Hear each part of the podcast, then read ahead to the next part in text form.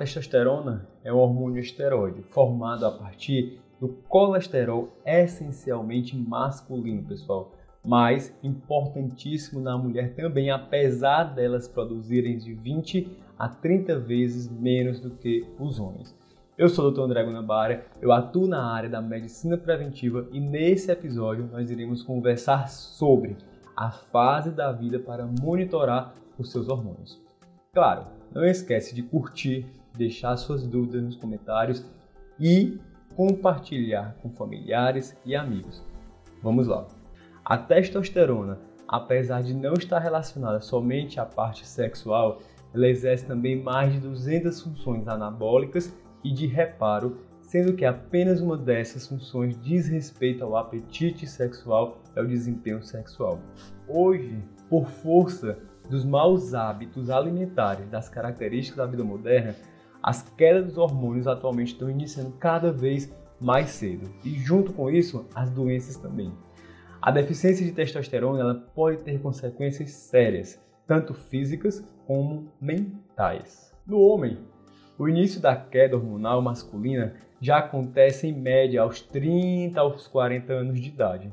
Nessa idade já é clinicamente evidente a mudança dos níveis de testosterona.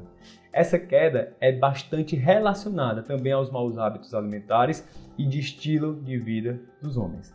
Para vocês perceberem como a testosterona ela é muito importante. A diminuição da testosterona ela vai levar vários sintomas, tá? Como a diminuição do bem-estar, a queda no desempenho sexual, o maior risco de reação inflamatória, maior risco de doenças cardiovasculares, o declínio cognitivo limitado à capacidade de raciocínio lógico, à memória, o aumento da gordura corporal e o aumento da predisposição à obesidade visceral.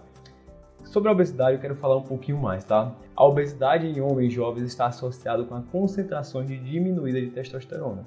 Os maus hábitos alimentares e o sedentarismo, eles costumam aumentar gorduras no corpo. Essas gorduras fazem com que a produção da aromatase aumente também.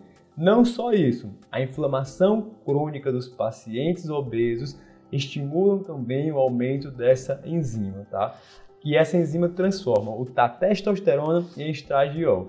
Essa transformação é totalmente normal, nos níveis normais. Mas quando essa transformação supera o estradiol da testosterona, assim vai ter uma diminuição maior da testosterona e uma prevalência maior do estradiol. Portanto, se manter com o peso adequado é importantíssimo também para a função sexual. Uma grande preocupação com os pacientes jovens e obesos com baixos níveis de testosterona é que terão enormes dificuldades para emagrecer caso não recebam tratamentos adequados. Já nas mulheres, a queda de testosterona ela prejudica também a saúde da mulher. Os sinais e sintomas eles variam muito dependendo da etapa da vida da mulher, dependendo também da eficiência e da deficiência da testosterona.